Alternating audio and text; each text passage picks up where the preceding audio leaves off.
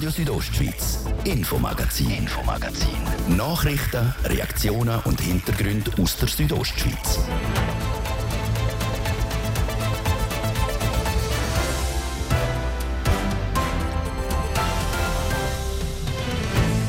Was ist los im Oberengadin? Die Frage stellt sich mit Inside, ein Portal für die Gesundheitsbranche. Und genau diese Frage haben auch wir uns gestellt. Weil im Spital Oberengadin geht es offenbar drunter und drüber. Denn, auch wenn es schon die zweite Ausgabe seit der Corona-bedingten Pause ist, das Ilanzer Städtlifest hat immer noch mit Folgen aus der zwei Jahren Corona-Pause zu kämpfen. Als ich noch neu im OK war, sind jedes Jahr mehr oder weniger die gleichen Stände sagt der OK-Präsident. Und genau das hat sich geändert. Mehr zum Ilanzer Städtlifest, wo morgen wieder losgeht. Außerdem gehen wir auf den Fachkräftemangel bei der Rätischen Bahn ein. Das in Teil 3 von unserer Wochenserie über den Beruf vom Lokführer oder vor Lokführerin. Das ist das Infomagazin bei Radio Südostschweiz. Im Studio ist Seraina Zinsli. Einen guten Abend. Eine Kündigung, eine Freistellung, Mitarbeitende, die unter Druck stehen und ein offener Brief von einer Chefärztin. Das Spital Oberengadin hat einen Puff und das schon seit ein paar Monaten. Karina Melcher mit den Hintergründen. Im Spital Oberengadin in Samaden ist es unruhig. Angefangen hat es mit der Freistellung von der Chefärztin vor Frauenklinik. Nachdem sie ihre Stelle der Frühling gekündigt hat, ist sie im Juni vom Spital per sofort freigestellt worden. Zwei Tage später hat sie einen offenen Brief geschrieben. Der ist in der Engadiner Post veröffentlicht worden. Unter anderem schreibt sie dort, der Entscheid für meine Kündigung fiel mir unendlich schwer, zumal ich überzeugt bin, dass ich in den letzten acht Jahren nebst immens vielen medizinischen Diensten und Innovationen auch eine neue, offene und ehrliche Kultur mitprägen durfte. Weil sich diese offene Kultur nun wieder veränderte, erlaubte ich mir kritische Fragen zuhanden der operativen Führung, welche als unruhestiftend interpretiert werden, was meine sofortige Freistellung zur Folge hatte. Das Spital selber äußert sich nicht zu den Gründen der Freistellung. Der Can Melcher, Vizepräsident vom Verwaltungsrat für Stiftung Gesundheitsversorgung Oberengadin SGO, sagt, im Gesundheitswesen käme es nicht häufig vor, dass jemand nach einer Kündigung freigestellt werde. Man muss Pros und Kontras von einer Freistellung sehr gut gegeneinander abwägen. Ich kann ja auch versichern, dass der Entscheid nicht einfach gefallen ist und dass das aber nicht von einer Person gefällt worden ist, der Entscheid, sondern dass ein breit abgestützter Entscheid über mehrere Führungsebenen hinweg war. Wie die Engadiner Post geschrieben hat, hegen sich nach dem offenen Brief der Chefärztin mehrere Mitarbeitende und Leute, die die Umstände vom Spital gut kennen, gemeldet. Die haben unter anderem von Personalmangel und hohem Druck berichtet. Und auch das Hebammenteam ist an die Öffentlichkeit gegangen. Die Hebammen, die ihre Chefärztin verloren haben, berichten in einem Inserat vom Krisenmodus in der Gynäkologie und Geburtshilfe. Und das hat auch Auswirkungen auf die Gebärabteilung. Im Inserat heisst es, Kurzfristige Ausfälle des Hebammenteams in der Gebärabteilung können nicht zeitnah besetzt werden. Dies hat zur Folge, dass Frauen bei Geburtsbeginn mit der Rega oder der Ambulanz ins Frauenspital Fontana nach Chur oder falls gewünscht in die Geburtenabteilung nach Schual verlegt werden. Wir bedauern diese Situation zutiefst. Die Ausfälle im Team betreffen laut dem Verwaltungsratsmitglied von SGO, Can Melcher, zwei Hebammen, die krank geschrieben sind. Darum können die im Moment nicht alle Schichten abdeckt werden. Darunter leiden die Patientinnen. Wenn sie natürlich zu einem Zeitpunkt kommt, wo eine Schicht abgedeckt ist durch die vorhandenen Hebammen, dann kann die Geburt stattfinden. Sonst muss sie unter Umständen verleiht werden, eben auf Kur oder auf Schule, unter Berücksichtigung natürlich von den entsprechenden Sicherheitsmaßnahmen. Die beiden Spitäler in Schule und Kur sind über die Situation informiert. Und die dürfte sich schon bald entspannen. In Samada rechnen wir damit, dass sich die Situation im Gebärsaal ab dem 10. August wieder normalisiert. Der wichtigste Punkt ist, dass man eventuelle Lücken in der Versorgung von der Bevölkerung möglichst rasch beheben kann. Also jetzt Stichwort Gebärsaal. Da sind wir jetzt auch daran rekrutieren, dass wenn wieder solche Situationen auftreten, dass man da besser abdeckt ist. Die Unruhe im Spital haben aber auch noch weitere Auswirkungen gehabt. Zwei Mitglieder vom Verwaltungsrat der SGO sind zurückgetreten. Der Grund sind laut Can Melcher unüberbrückbare Differenzen. In einer Konfliktsituation kann es natürlich passieren, dass Bewohner oder Mitarbeiter sich direkt an Personen vom Verwaltungsrat oder vom Stiftungsrat wenden, obwohl jetzt gerade beim Stiftungsrat das nicht ihre Aufgabe ist, mit Mitarbeitern zu reden. Es hat aber, das ist vermutlich, gewisse Mitglieder gegeben vom Stiftungsrat, die über das ausgegangen sind, sodass Gespräche mit Mitarbeitenden oder ehemaligen Mitarbeitern geführt worden sind. Und ich glaube, das ist der Punkt, wo zu Differenzen geführt haben. Ein Haufen personelle Probleme also, die zusammengekommen sind. Als erster Lösungsansatz wird laut Can Melcher eine Personalkommission gegründet. Und auch die Einführung von einer Ombudsstelle sind im Gespräch. Die Personalkommission soll sich einerseits um die Anliegen der Mitarbeitenden kümmern und andererseits die Geschäftsleitung beraten.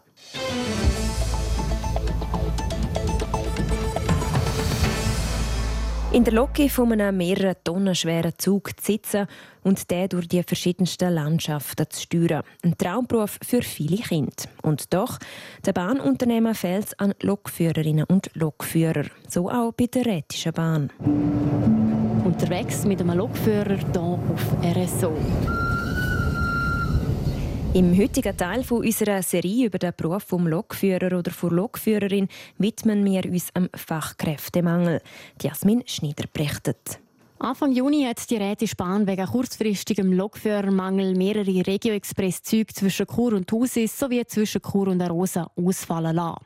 Und auch am Wochenende vom 1. und 2. Juli sind auf der Arosa-Linie Züge ausgefallen. Die NZZ und das Online-Portal GR heute haben darüber berichtet.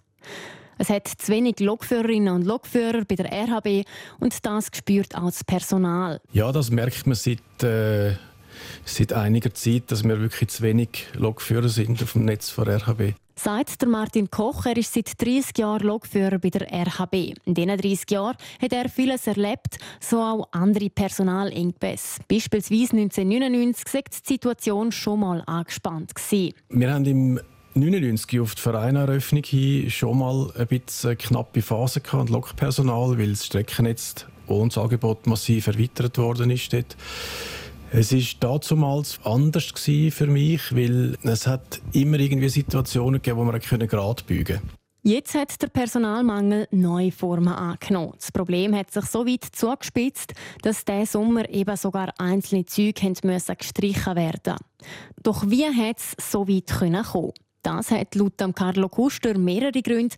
Er leitet das Lokpersonal bei der RHB. Das sind einerseits Abgänge, die zu anderen Bahnen sind. Wir haben mit der Südostbahn oder auch der SBB, die da stärker in der Ostschweiz tätig sind als auch schon natürlich auch ein Stück weit ein Konkurrenz. Und andererseits aber auch aufgrund von der grossen Anzahl Projekte, die wir bei der Rätischen Bahn haben, braucht es natürlich immer wieder mehr Fachleute, die die Projekte auch vorantreiben, die die Projekte auch umsetzen. Dementsprechend haben wir auch interne Abteilungswechsel, die uns dann halt schlussendlich im Fahrdienst wehtun, die dann eben nicht mehr zur Verfügung stehen, um einen Zug zu führen. Die Rätische Bahn hat laut Carlo Kuster mit dieser Entwicklung gerechnet und darum auch schon im Frühling von dem Jahr erste Massnahmen ergriffen. Auf der Seite des Bedarf haben wir insofern gehandelt, dass wir alle Leistungen, die das Lokpersonal bei der Rätischen Bahn, zum Beispiel auf einem Rangierbahnhof oder beim Unterhalt von Fahrzeugen äh, mitgeleistet hat, dass wir das intern an andere Abteilungen übertragen haben und so, sage ich jetzt mal, das Lokpersonal wirklich fast schon ausschließlich für das Führen der Züge einsetzen. Als weitere Massnahme werden acht Cargo-Lokführerinnen und Lokführer umgeschult. Die werden beispielsweise den Autoverlad durch den Verein-Tunnel übernehmen. Durch das erhofft sich die RHB ab September eine Entlastung. So oder so ist die RHB aber auf flexible Mitarbeiterinnen und Mitarbeiter angewiesen. Die Lokführerinnen und Lokführer werden von der Monatsplanung oder beim kurzfristigen von der Tagesdisposition angefragt, ob sie bereit wären, auf einzelne Freitage zu verzichten. Und da haben wir eine sehr große, große Motivation und auch Bereitschaft. Gleichzeitig müssen wir aber natürlich auch ganz klar sehen, dass es da Grenzen hat. Auch das Erholen ist ein wichtiger Aspekt im Führen von einem Zug, damit dass man dann, wenn man im Dienst ist, auch wieder fit ist und die hohe Sicherheitsstandard, die wir in dieser Bahn auch haben, auch gewährleisten können. Und das merkt auch der Lokführer Martin Koch, wo er angefangen hat 1993, sei er gern für Kolleginnen und Kollegen eingesprungen bei Personalengpässen.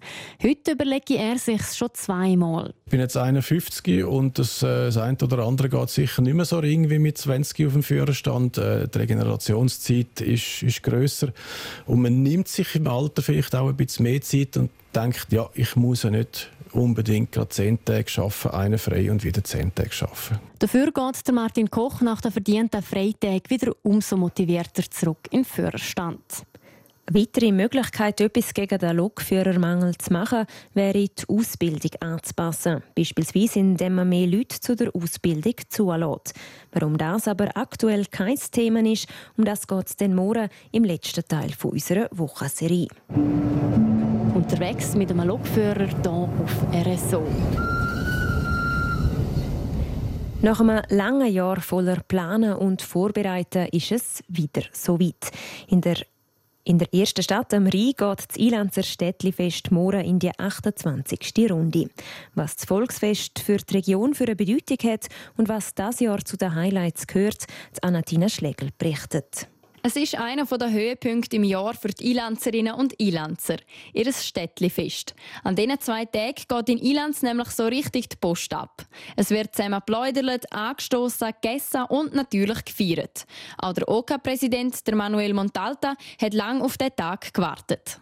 Ja, also bei mir ist die Freude groß, dass es endlich wieder so weit ist. Man ist lange am Planen, an den Vorbereitungen und dann umso näher es kommt, ist die Freude umso grösser. Ja. Aber nicht nur für die einheimische Bevölkerung und das Organisationskomitee hat das Fest einen hohen Stellenwert, sondern auch für die Gemeinde selber. Es ist schließlich zusammen mit dem Schnapsmarkt der grösste Anlass in Ilanz. Es strahlt aus über die ganze Region und sogar bis ins Kurerital weil wir haben viele Besucher von den Donnen, die Ilanz zwar kennen, aber mehr vom Städtlifest als von etwas anderem. Und es ist die ganz positive Ausstrahlung, die wir mit dem für unsere Gemeinde erreichen können. Insgesamt zieht das Ilanzer Städtlifest amix gut 13.000 Besucherinnen und Besucher an. Und das dürfte laut Manuel Montalta vor allem an etwas liegen sind die Begegnungen, die man hat. Man sieht Leute, die man lange nicht mehr gesehen hat, kann mit denen anstoßen, etwas essen. Es gibt Diskussionen. Ja, es ist ein schönes Volksfest. So ein Fest zu organisieren, bringt aber auch Herausforderungen mit sich. Das haben die sie vor allem in den letzten Jahren gemerkt. Als ich noch neu im OK war, sind jedes Jahr mehr oder weniger die gleichen Stände. Und so hat man auch nicht viele Anpassungen im Bereich Infrastruktur und Standeteilung müssen machen. Jetzt ist aber die zwei Mal, wo wir nicht haben können machen, also im 20 und im 21, haben dann nachher ergeben, dass gewisse Marktfahrer oder Stände nicht mehr gekommen sind und so natürlich auch grosse Verschiebungen gegeben hat. Das gäbe einen grossen Aufwand in der Standeinteilung und an sei das OK bis vor kurzem auch noch dran gewesen. Sonst ich aber praktisch alles für die zwei grossen Tage parat. Bleibt also nur noch ein letzter Wunsch vom OK-Präsident. Dass die Standbetriebe wie Festbesucher mit einem zufriedenen Gesicht können heimgehen und sagen, das Städtlifest war wieder so gut, gewesen, wie es die letzten Jahre auch war.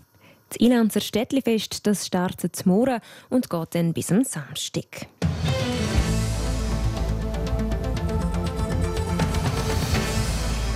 Die erste Männermannschaft und die U19-Mannschaft vom American Football Team aus Graubünden, der Calanda Broncos, sind vor zwei Wochen Schweizer Meister geworden.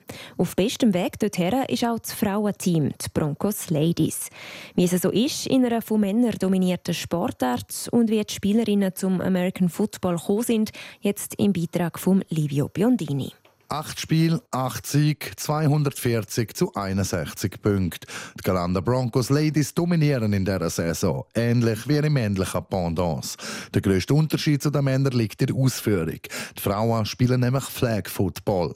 Im Grunde genommen ist es das Gleiche, einfach mit weniger Körperkontakt, ohne Helm und ohne Schutzkleidung. Statt dass man gegnerische Spielerinnen tackelt, also sie auf den Boden wirft, nimmt man ihnen eine Flagge weg, die am Hosenbund angemacht ist. Oder wie es Spielerin der Broncos, Lea Casanova, beschreibt. Es ist genau so wie im Tackle Football auch sehr technisch, taktisch und schnell, aber halt mit ein bisschen weniger Kontakt. Dass man zusammen etwas erreichen kann und zusammen kämpft, das gefällt ihr am besten, wie sie sagt. Der Teamgeist als solches vor allem. Und wenn man Lea Casanova fragt, ob es noch Vorurteile gibt, dass eigentlich nur Männer Football spielen, sagt sie. Tatsächlich jetzt im Flag Football oder mittlerweile gerne nicht mehr. Ähm, ich glaube, allen, wo wir können erzählen, dass wir Football spielen, haben mega Freude, sind sehr interessiert. Die grösste Schwierigkeit ist, dass man immer genug Leute hat, die im Team spielen wollen. Es fordert halt viel Zeit und Einsatz. Und der Einsatz zahlt sich diese Saison bisher aus. Die Broncos Ladies sind nämlich noch ungeschlagen. Ja, so für mein Team ich wünsche mir, dass wir genauso weiter kämpfen können und Spass haben zusammen können, wie, wie wir bis jetzt haben. Für den Sport wünsche ich, dass er vielleicht ein bisschen populärer noch wird in der Schweiz, dass sich viele auch getrauen, um mal etwas Neues auszuprobieren und ja, zu uns gehen, Fußball spielen würde uns natürlich sehr freuen. Und so mit den Broncos Ladies können mitspielen, braucht es gar nicht so viel, wie der Coach der Frauenmannschaft, der Oliver Kräft, sagt. Das Bärli Fußball schon. der Rest kommst du über. Und äh, alles andere ist mit, mit Einsatz und, und Willen bringt man alles her. Wir haben so viele verschiedene sage jetzt Körpertypen da. Wir haben die jüngste ist 17, die älteste ist 36 oder wird sogar 37 dieses Jahr. Ja. Also es ist wirklich, es kann jeder mitspielen, der will Sport machen auf jeden Fall. Flag Football ist auch keine neue Sportart und jetzt auch extrem am wachsen. 2028 wird es voraussichtlich auch olympisch sein an den Olympischen Sommerspielen in Los Angeles. Angeles. Es ist mega extrem am Aufkommen, auch die Frauenbewegung natürlich. Wir haben angefangen mit vier Teams vor drei Jahren. Mittlerweile sind wir sieben Teams. Nächstes Jahr wird es acht Teams neu dazugeben. Wir haben mittlerweile einen Spielerpool für die Nationalmannschaft von über 100 Spielerinnen im Land, wo wir mit irgendwie 40 angefangen haben vor, vor zweieinhalb Jahren. Also es entwickelt sich extrem in eine gute Richtung und man merkt auch, dass sie wollen. Und dass sie wollen, das können Broncos Ladies in gut einem Monat wieder zeigen. Dann geht nämlich die Saison weiter mit dem Heimspiel gegen die ASVZ Nightbirds. Das ist der Beitrag von Livio Biondini in Zusammenarbeit mit unserem Sportressort. Morgen geht es an dieser Stelle dann nochmal um ein Frauenteam aus einer Sportart, wo vor allem von Männern dominiert wird. Es geht um das Frauenteam vom Hockeyclub Davos. Und das wäre es auch schon für heute. Das Infomagazin gibt es vom Montag bis Freitag jeden Abend am Viertel ab 5 Uhr hier bei Radio Südostschweiz. Auch jederzeit im Internet unter rso.ch zum Nachlesen und auch als Podcast zum Abonnieren. Am Mikrofon war Seraina Zinsli. Danke fürs Interesse und einen schönen Abend. Radio Südostschweiz, Infomagazin, Infomagazin. Nachrichten, Reaktionen und Hintergründe aus der Südostschweiz.